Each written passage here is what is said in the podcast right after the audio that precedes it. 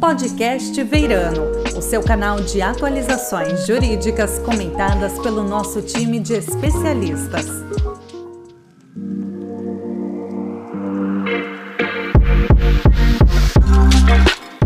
Olá, seja bem-vindo ao Podcast Veirano. Meu nome é Matheus Aimoré Carreteiro, sou sócio da área de resolução de conflitos e falaremos hoje sobre o projeto de lei 2925 de 2023 e a proteção de investidores no mercado de capitais. Para participar dessa conversa, chamei o nosso associado sênior de resolução de conflitos, Diego Ruiz. Tudo bem com você, Diego? Oi, Matheus, tudo bem? Como você está? Muito bem, obrigado por ter aceitado participar desse bate-papo. E o nosso convidado especial para esse episódio é o Henrique Barbosa. Ele é doutor em Direito Comercial pela USP, professor do LLM do INSPER, IBMEC, FGV do Rio e da PUC do Rio Grande do Sul. É vice-presidente do Instituto Brasileiro de Direito Empresarial, árbitro e sócio do Barbosa e Barbosa Advogados. Tudo bem com você, Henrique? Obrigado por ter aceito o nosso convite. Matheus, olá Diego, tudo ótimo. Eu que agradeço esse gentilíssimo convite, uma alegria estar aqui batendo esse papo com vocês. Muito bacana.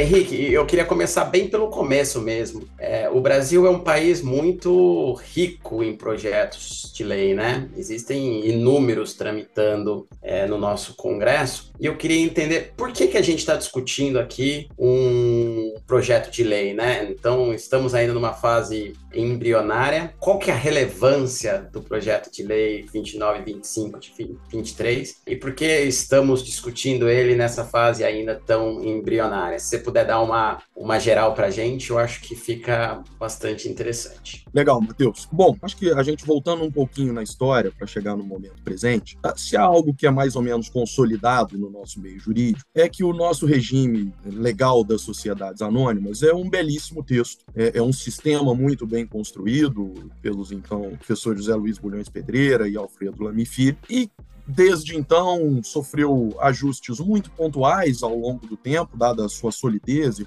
robustez e completude sistêmica. Mas o fato é que existe um grande gargalo nesse regime, que é justamente esse sistema de enforcement, ou seja, de punibilidade, capacidade de se punir os abusos de acionistas controladores e administradores no âmbito do mercado de capitais e do direito societário em geral. E o que a história e a teoria, seja jurídica, mas seja seja de finanças, seja de governança corporativa, mostra, é que você tende a ter um mercado de capitais tão mais pujante quanto mais eficaz for o regime de enforcement daquele regramento respectivo. Né? Então, os investidores vão estar muito mais confortáveis a alocar seus recursos nas companhias que lançarem mão do mercado de capitais, quanto mais eles tiverem segurança de que a eventual malversação dos seus recursos vai ser devidamente punida a tempo e modo. E embora a gente tenha, sob a ótica administrativa, um regulador que atua super bem, que é a CVM, no âmbito da tutela privada, a gente tem muita dificuldade de bem evoluir. Né? O sistema tem uma série de gargalos, a gente tem muitas deficiências e a gente eventualmente pode voltar pontualmente nelas, se for o caso. Eu não vou fazer por aula para não confundir aqui esse, essa contextualização, né? mas o fato é que esse é um diagnóstico que a gente teve. É, fizemos uma opção que foi ousada, e eu digo ousada não porque veja algo negativo nisso, ao contrário, mas pelo fato do Brasil ter sido pioneiro foi na reforma de 2001 da Lei das SA, adotarmos é, a opção pela arbitragem como principal meio de solução dos conflitos societários e no mercado de capitais. Então, desde 2001, a nossa lei passou a admitir a inserção de convenções arbitrais nos estatutos das companhias abertas, é, todas elas vinculadas à Câmara de Arbitragem da B3, né? mas o fato é que isso também não conseguiu resolver esses problemas. E aí a gente veio é, a alguns governos já discutindo aprimoramentos nesse sistema, e o governo atual, dentro da chamada né, agenda de reformas ali do IMK, que já veio do governo passado, e o Ministério da Fazenda, sob a gestão atual, deu prosseguimento nela, apresentou então em junho de 2023 esse PL que você bem mencionou, o 2925 do ano de 2023, onde se propõe a reforma desse sistema de enforcement, principalmente no que se refere a ações, propositura de ações de responsabilidades contra administradores e contra acionistas controladores, seja por danos que eles gerem às próprias companhias no dia a dia das atividades, seja por danos gerados aos próprios investidores diretamente, mediante falsas informações ou informações incompletas fomentadas no mercado. E a gente viu grandes escândalos aí, desde de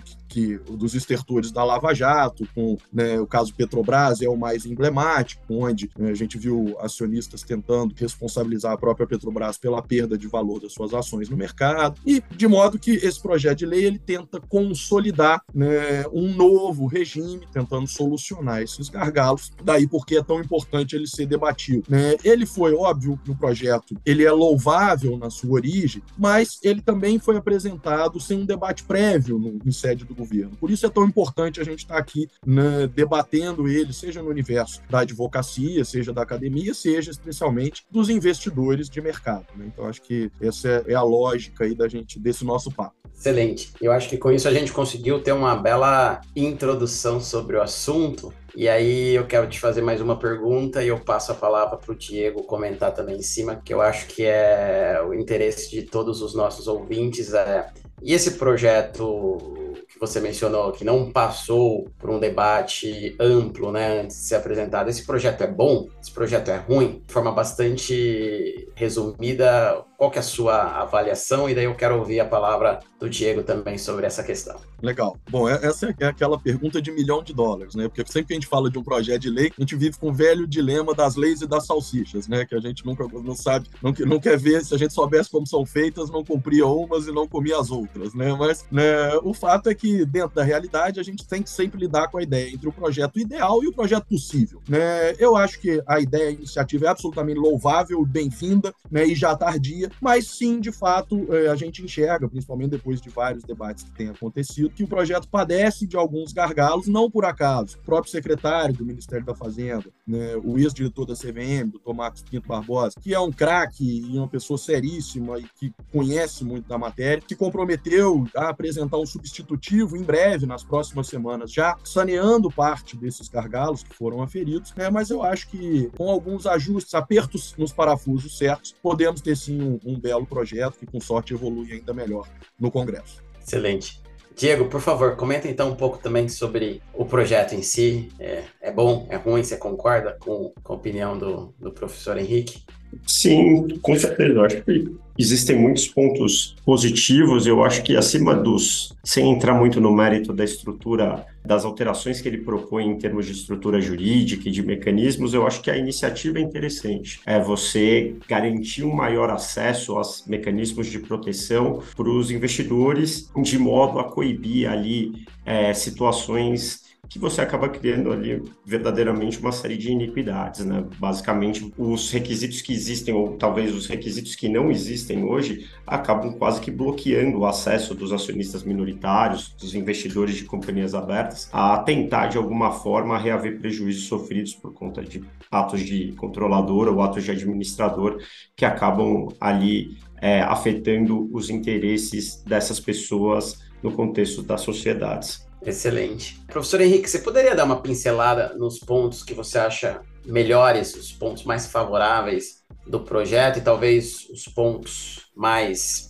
problemáticos ou do outro lado da moeda, né? Os pontos que podem gerar aí algum tipo de dificuldade para o desenvolvimento do projeto? Vamos começar pela parte boa, então, né? Acho que na esteira do, do que o Diego bem colocou, o projeto ele tenta facilitar esse acesso dos acionistas e investidores na busca de, de reparabilidade e proteção dos seus direitos. Então, é importante a gente fazer uma distinção antes disso de que o projeto, embora seja um projeto uno que mira a mudança de um regime, ele altera duas leis. A Lei 6404, que é a lei da das SA, e a Lei 6385, que é a lei que rege hoje o nosso mercado de capitais, né? Foi a lei que instituiu a CVM, então né, são perspectivas um pouquinho diversas. E o projeto afeta as duas leis e faz alteração delas. Eu acho que o que tem de melhor nesse momento, e talvez mais maduro e que demande menos ajustes, sejam as alterações que estão propostas para a lei das SA, para 6404, né, especialmente quanto à alteração dos artigos 150 259, que regula a responsabilidade dos administradores no exercício das suas funções, e do artigo 246, que regula a seu turno a ação de responsabilidade contra os acionistas controladores. Né? E aí o projeto de lei ele abaixa alguns sarrafos. Né? Hoje o Diego mencionou isso, a gente tem alguns entraves de acesso e um deles hoje. Primeiro é um sarrafo alto de participação. A gente tem que ter, pelo acionista tem que ter pelo menos 5% do capital social para poder propor ações de modo substitutivo, ou seja, quando a própria companhia não propõe a ação, e no nosso mercado a gente tem uma peculiaridade, porque como a gente tem companhias com controle muito concentrado, ou seja, ainda tem blocos de acionistas muito fortes, acaba que os administradores ou são um mero longa-manos desses controladores, de modo que a companhia, no final do dia, não vai ter nenhuma autonomia para efetivamente responsabilizar os administradores ou controladores. E aí, os minoritários, para fazerem isso em substituição, precisam do sarrafo de participação muito elevado, que é pouco comum no nosso mercado, salvo no caso de fundos institucionais, investidores estratégicos. Mas aí você chega num segundo problema, né? Essa turma, eles precisam de incentivos econômicos. Eles, às vezes, diante de um, de um prejuízo, fruto de uma malversação de recursos de controladores ou administradores, esses fundos mais sofisticados, às vezes, realizam um prejuízo e vendem as ações e vão embora. Ele fala, ah, não adianta eu carregar a companhia nas costas, bancar todo o ônus de tempo, dinheiro, para propor ação contra os administradores, para se eu perder, quem paga a sucumbência sou eu. Se eu ganhar, é a companhia que é ressarcida e eu recebo um peanuts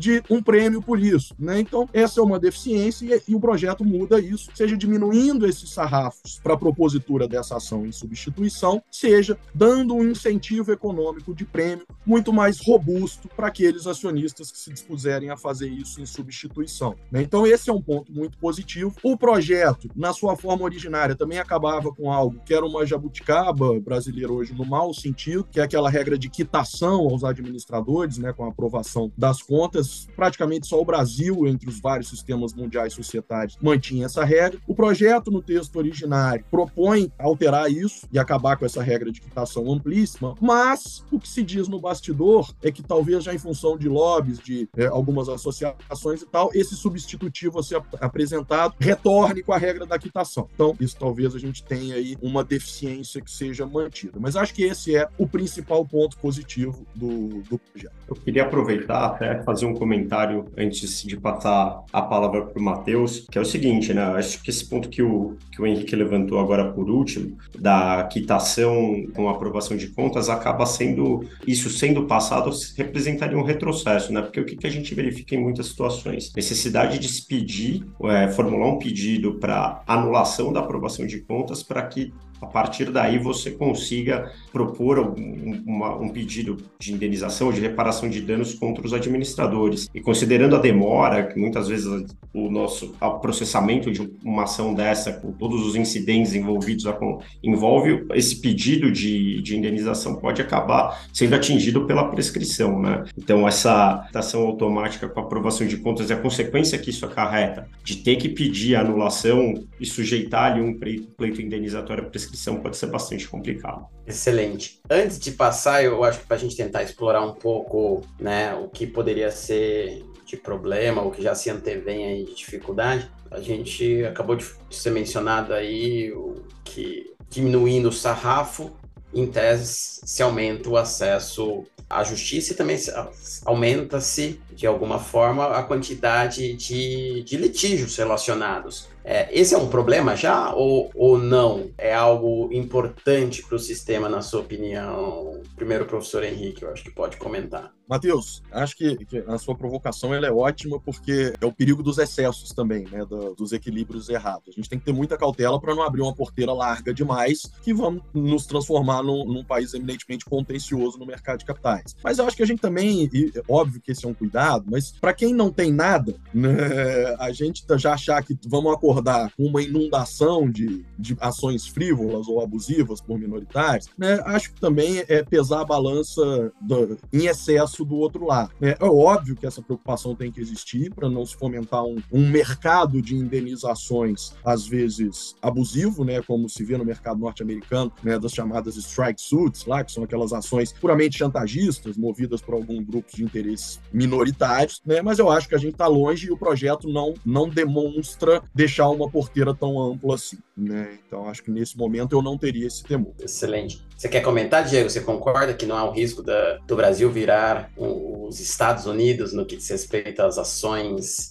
propostas por grupos e por minoritários? Eu concordo, até porque o, o threshold, o projeto de lei propõe, embora ele reduza em comparação àquilo que já existe, ele ainda segue sendo relativamente alto. Né? A gente fala em 2,5% da classe de ações detidas por aqueles investidores, ou então um valor de, se salvo engano, de 50 milhões de reais. Então, acho que para você conseguir é, atingir esses requisitos não vai ser tão simples assim a ponto de a gente ver uma multiplicação nociva de número de ações por investidores acionistas minoritários. Legal. E, professor Henrique, então, que, que já se vê aí de problema no projeto? O que, que podemos ter de problemas? Bom, Matheus, é, eu acho que aí a gente migra, então, da lei das SA para 6385. Acho que o principal gargalo hoje, fruto dos debates, é a, a reforma que se faz na 6385, onde se insere ali um regime de cultura das ações pelas falhas informacionais no mercado. Então, né, voltando naquele contexto originário, né, a gente viu, principalmente desde o caso Petrobras para cá, um movimento de investidores insatisfeitos com a perda do valor de mercado das suas ações,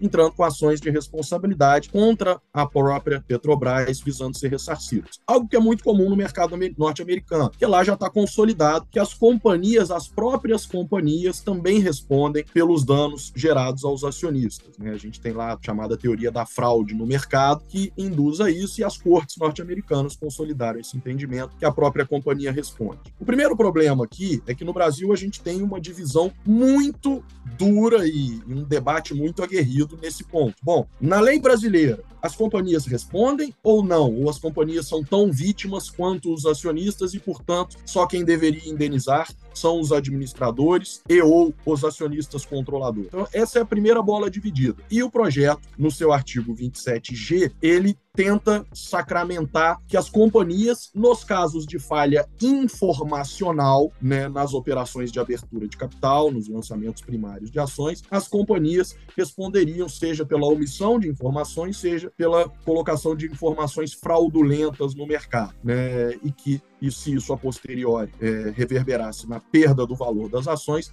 a própria companhia deveria indenizá-los. Bom, essa é a primeira dificuldade, né? Mas o fato é que, e aqui sem tomar partido, embora eu tenha a minha visão pessoal, né, o fato é que o projeto não conseguiu ser claro quanto ao que ele quer. Então esse artigo 27G claramente merece ajuste para deixar mais claro qual é a opção do legislador. Bom, a companhia responde, então tem que deixar muito claro que a companhia responde e responde nesses casos ou não. A companhia não responde.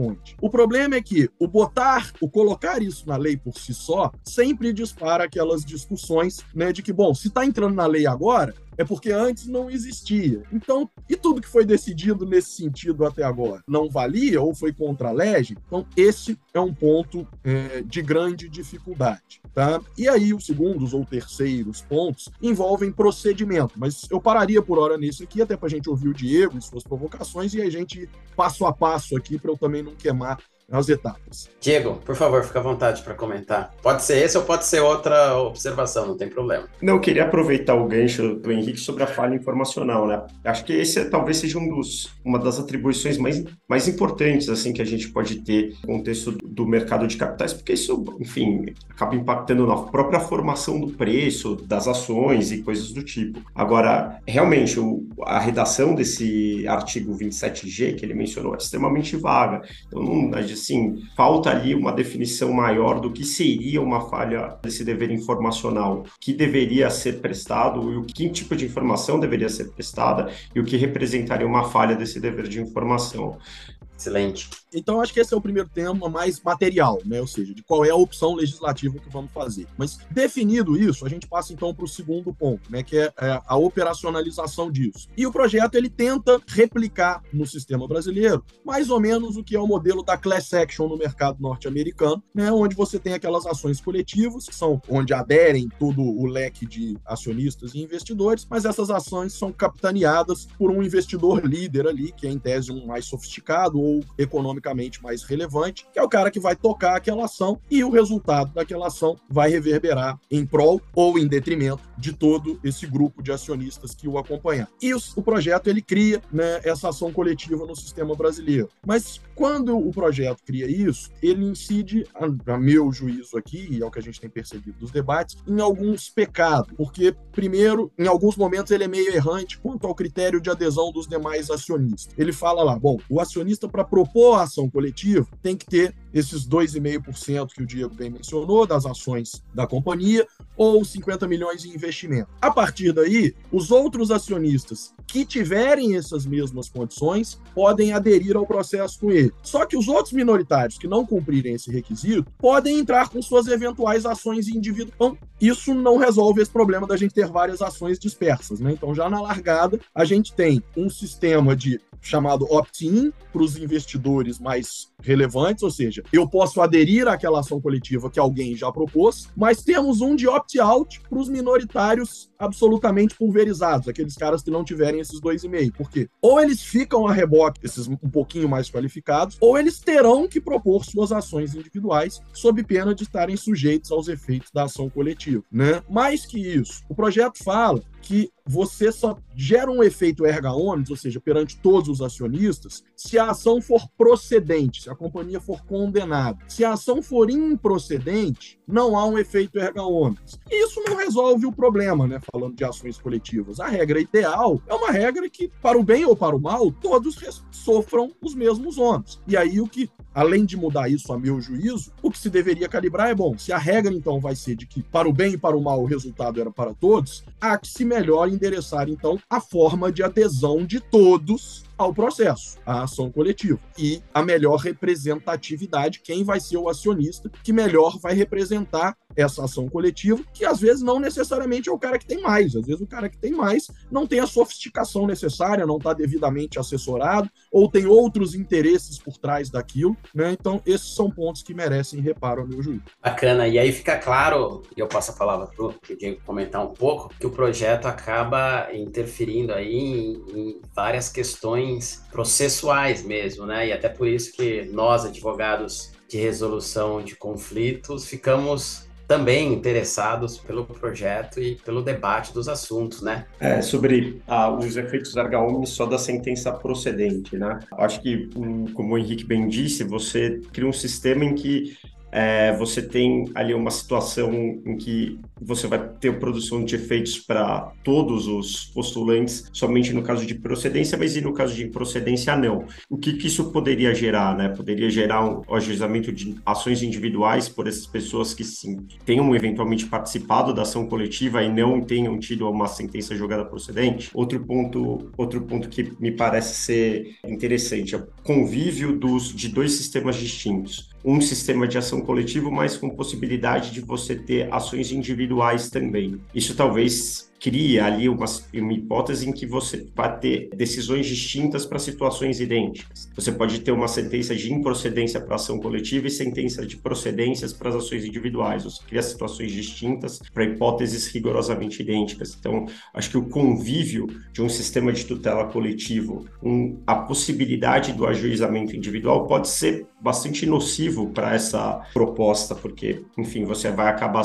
criando situações distintas, enfim, quebrando a isonomia que se espera num universo como esse. Continuando nessa mesma linha, né, de questões processuais aí do, do, projeto. Hoje no Brasil a realidade é que a proteção dos investidores é, acaba sendo feita por meio de arbitragem, é, em razão da cláusula compromissória que existe nos estatutos, né? Eu, o senhor Henrique mencionou antes, acabam essas disputas acabam na Câmara de Arbitragem da B3. Como que isso está disciplinado no projeto? Continua tudo igual? Está dando certo? Vamos mudar? O que que vocês podem comentar sobre essa parte que eu acho que também é bastante peculiar ao Brasil e bastante interessante. Legal, Matheus. Bom, é, a verdade é que, infelizmente, a ação coletiva societária do âmbito do mercado de capitais ainda não está dando certo no, no, mercado brasileiro. Né? De novo, a gente adotou uma opção ousada, né? mas o fato é que basta a gente pegar os próprios exemplos dos casos Petrobras. Né? A gente tem uma arbitragem que começou ainda em 2016, né? teve uma sentença parcial em 2019, essa sentença foi anulada pelo Judiciário do Rio de Janeiro e a gente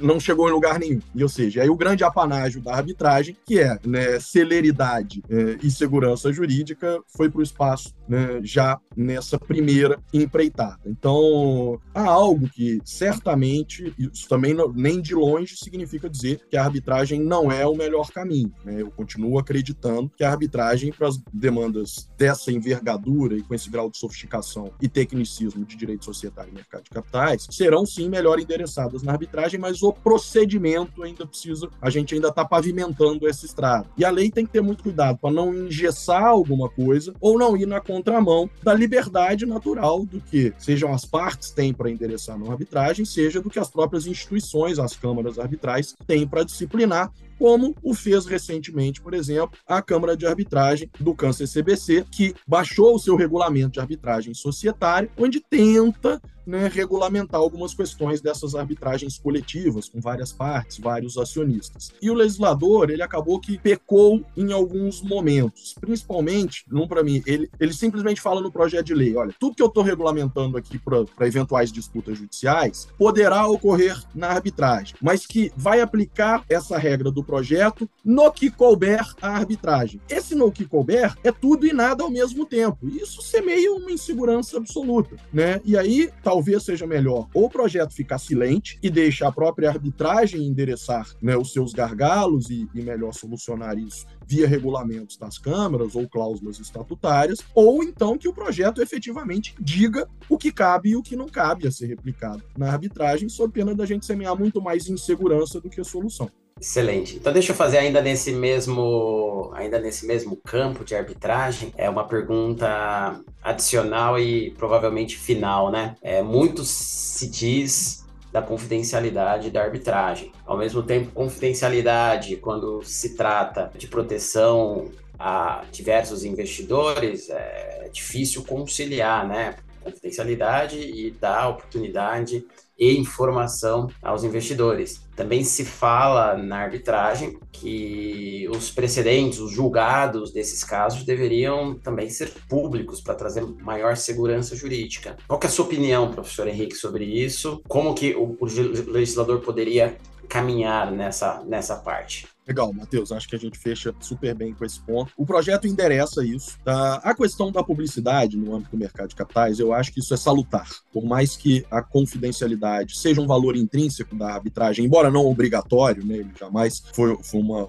algo compulsório posto na lei de arbitragem, mas um costume que se criou. Né? Mas quando a gente fala de mercado de capitais, de companhias que vão buscar poupança popular, de uma miríade de investidores e cujos dissídios, porventura nascidos no âmbito dessas companhias, refletem em toda essa massa de investidores, você não pode permitir efetivamente que acionistas pontuais mantenham em sigilo disputas que vão ter consequências econômicas e jurídicas numa massa e no mercado como um todo, né? Porque isso tem reflexo no mercado, não só nas ações daquela companhia, né? E na segurança do investimento né? e, portanto, do próprio desenvolvimento econômico do país. Então, o projeto ele dá alguns passos a mais do que a, própria CVM CVM já fez hoje na resolução 80, a criar o regramento de revelação de demandas societárias, estimula inclusive isso que você bem mencionou da divulgação dos precedentes pelas câmaras arbitrais, mas eu acho que esse é um ponto em que, duvidosamente, a gente deve evoluir. Acho que o projeto cometeu um pecadinho aqui, que ao que eu entendi já foi reconhecido pelo próprio Ministério, que será fruto de correção nesse substitutivo que vai ser apresentado, porque o artigo que trata disso no projeto dá a entender que toda e qualquer arbitragem em que aquela companhia seja parte deveria ser pública. Não. Uma arbitragem em que aquela companhia eventualmente está discutindo um contrato de fornecimento com um fornecedor, né, por uma compra de mercadoria, mas que não tem nenhum reflexo no investimento acionário dos acionistas, ela tem que ser mantida em sigilo, né, se assim for do desígnio das partes. O que tem que receber publicidade é efetivamente aquelas ações que envolvam a participação acionária e cujos efeitos reverberem no colegiado de seus investidores. Né? Então, acho que isso sim, eu acho que isso está meio precificado no mercado hoje. A gente ainda vê algumas vozes isoladas fazendo algumas críticas à questão da, da publicidade, mas eu acho que é, esse bonde já passou. A questão é da gente, de novo, apertar os parafusos do, do modo certo. Muito bom. Diego, se você quiser fazer mais algum um comentário, observação nesse campo ou em qualquer outro para a gente encaminhar para o encerramento, fica à vontade, por favor. É, eu acho que a oportunidade de, ou melhor, a publicidade que esse PL pretende dar, é importante por causa disso. Aqui a gente está tratando de litígios potenciais que eles estão muito além do, do mero interesse das partes ali envolvidas, né? Eles vão ter uma repercussão para o mercado de capitais como um todo. E por isso é, ser tão relevante aí a publicidade desses pelo menos proposta aqui no, no PL. Tem um, acho que um dos dispositivos, ele, acho que na linha do que o Henrique falou de fala tudo, mas não fala nada, quando ele falou sobre a possibilidade, a aplicação das regras do processo da ação coletiva para arbitragem, quando fala no que se aplica, acho que talvez até sobre o, a regra de publicidade na arbitragem também algum espaço para que isso aconteça também, né? Um dos artigos fala que os procedimentos relativos às companhias abertas serão públicos, mas faz uma ressalva, nos limites estabelecidos na regulamentação a ser editada pela CVM. Ou seja, essa publicidade acho que também não está muito definida ainda e assim é algo que ainda vamos ver e se ela vai ser tão pública quanto se deseja, eu acho que também não está claro. E com isso a gente já encaminha para o encerramento do nosso podcast. É, professor Henrique, foi um prazer, uma satisfação enorme tê-lo aqui conosco. Se tiver algum comentário final, observação, também fica à vontade para fazê-lo. Satisfação foi minha, meu amigo. Obrigado de verdade. Foi uma delícia esse papo aqui. Acho que essa iniciativa do Veirão eu só tenho a parabenizar né, dos podcasts. Vocês têm um acervo riquíssimo de temas lá. Continuem com isso, que isso faz muito bem para a comunidade jurídica, para o mercado em geral. E obrigado pela gentileza e pela chance de trocar essa ideia aqui com meu querido amigo Diego.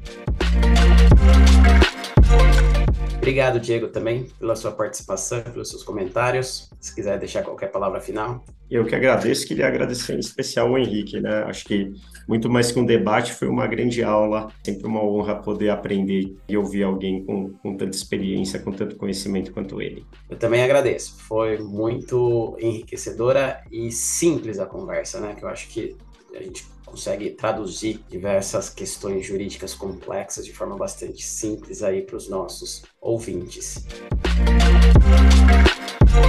E com isso, eu encerro o nosso podcast feirano. Para obter informações atualizadas sobre temas jurídicos relevantes, acesse o nosso site feirano.com.br. Obrigado.